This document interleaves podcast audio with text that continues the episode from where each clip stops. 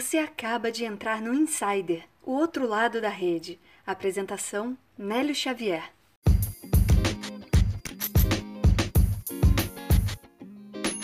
Seja muito bem-vindo ao episódio número 34 do Insider Podcast. Eu sou o Nélio Xavier, o seu host, e vamos deixar de papo porque hoje você vai ser lembrado sobre hábitos que te fazem uma pessoa mais positiva. Vai ver também o poder das referências numa contratação recorde após a demissão. Tem uma história sobre a disrupção da Apple que invade o espaço das fintechs numa concorrência transversal, você já está sabendo?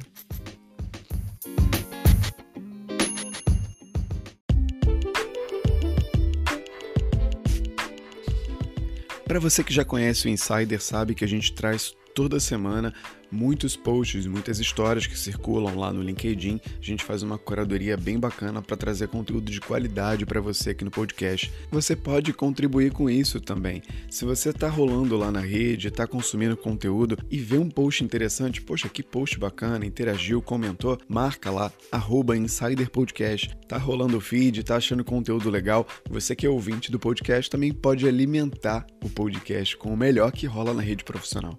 Eu devo lembrar a cada um de vocês também que o LinkedIn do mês já está valendo para o mês de abril. Para quem não sabe como funciona, durante o mês inteiro, todo post que é citado aqui no Insider, a gente coloca o link na descrição do episódio. E no final do mês, a gente consegue contar o link que foi mais acessado pelos ouvintes. Então, aquele assunto, aquele post, profissional que despertou o maior interesse nos ouvintes do podcast, na primeira semana do mês seguinte, a gente anuncia o LinkedIn do mês. A gente faz uma publicação lá no LinkedIn.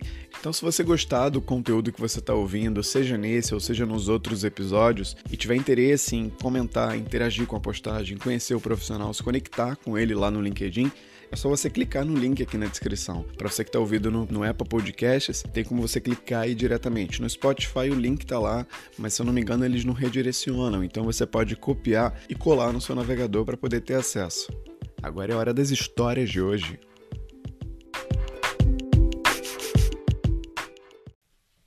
A primeira história do dia vem do Geraldo Rufino. Ele é presidente do conselho na JR Diesel. Hábitos que podem tornar você uma pessoa mais positiva. Parte 2. Procurar soluções em vez de apontar problemas. O problema existe, mas o que você está fazendo para reverter essa situação? Para ser mais positivo, isso precisa estar estampado na sua cara. Então, sorrir e cumprimentar as pessoas que encontrar é fundamental. Dizer eu te amo pelo menos uma vez ao dia não custa nada, e é sempre bom lembrar para as pessoas o quanto elas são importantes. Trocar lamentos por gratidão incondicional. As pessoas reclamam de parentes, mas quando acontece alguma coisa, eles são os primeiros a amparar. Todo mundo tem defeitos, mas é importante saber reconhecer as qualidades Desapegue de pequenas irritações. De gota em gota, vai se transformando em um grande lago de negatividade dentro de você. Vai amargando o seu dia. Tudo bem se alguém esbarrou ou pisou no seu pé. Sorria, aceite desculpas. Você não pode deixar isso estragar o seu dia. Todos os dias precisam ser o melhor dia da sua vida. E um som legal pode ajudar muito nisso. A música mexe com nossas emoções. Ouvir música feliz levanta o nosso alto astral. Eu sou feliz, Amo música, amo dançar e acumular positividade em mim. Me contem nos comentários qual dos hábitos é o seu preferido.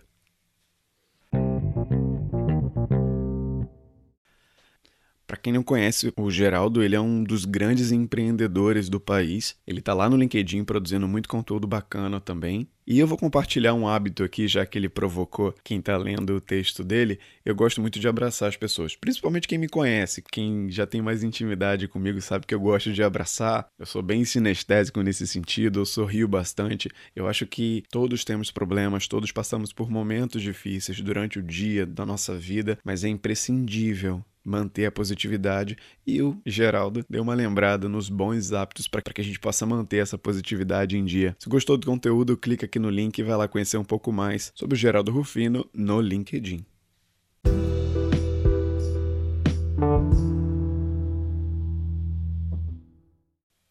O post número 2 vem da Luana Priscila, Happy Person, SAP Specialist K2 Partner Solutions. Esse é o título dela lá na rede. Fui demitida às 8h43. Às 9h30, na mesa da assistente de RH, toca o telefone. Era a concorrência. Pedi que ligasse em uma hora. Por volta de 11h15 tocou o telefone. Ainda estava no táxi. Uma rápida conversa de uns 20 minutos. Às 13h30 eu já estava num novo emprego. A entrevista foi pro forma. Já tinham ligado para meus ex-chefes e colegas para buscar referências. Sem falar que há quatro anos eles tentavam me contratar. Sempre que abria uma vaga, me ligavam. Se eu puder dar uma dica, é esta: tenha pessoas que referenciam seu trabalho em todos os sentidos.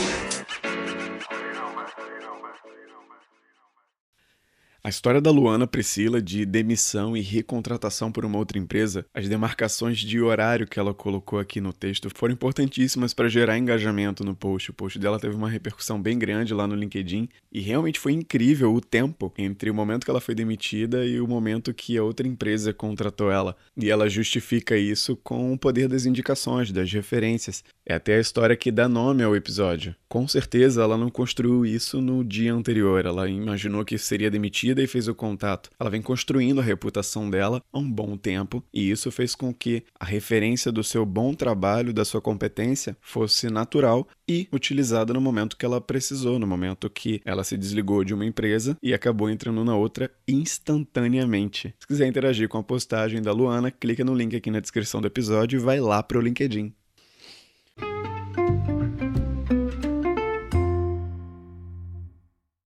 A outra postagem vem do Jorge Elias. Ele é especialista em inovação, gerente de projetos, consultor, mentor, palestrante, agente transformador e Scrum Master PO. Esse é o título dele no LinkedIn.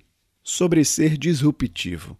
Duas semanas atrás foi lançado o Apple Card e fica fácil notar as mudanças que a maçã propõe frente aos atuais cartões de crédito, tais como não cobrar anuidade, ter cashback, não cobrar multa por atraso e nada de números na versão física sofisticada do cartão. Mas eu chamo a atenção mesmo é para o movimento da gigante de tecnologia ir atuar no mercado financeiro. Isso significa concorrência transversal. O mindset do empreendedor da indústria 4.0 muda a maneira de lidar com a caixa não é mais suficiente só pensar fora da caixa. Temos que pensar o que vamos fazer com a caixa. Percebeu o que é ser disruptivo? Você tem sido disruptivo no seu trabalho, na sua vida?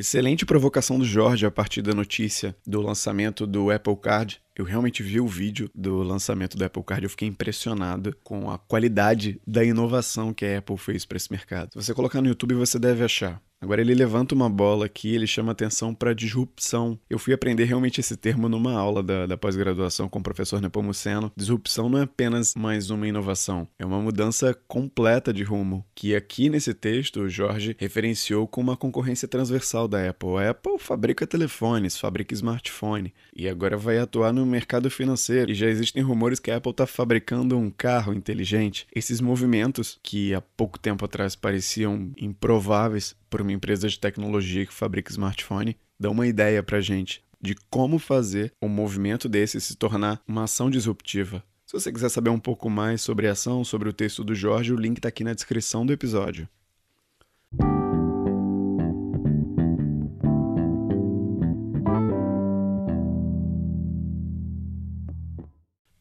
O processo é lento mesmo. Desistir não acelera as coisas.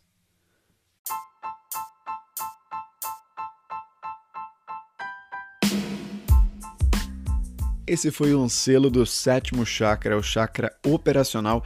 Lembrando que o insight final, essa frase que a gente deixa aqui para você pensar no final de cada episódio, é oferecido pelos sete chakras profissionais e o site está aqui na descrição se você quiser ter outros momentos de inspiração como esse. Até o próximo episódio, abraço!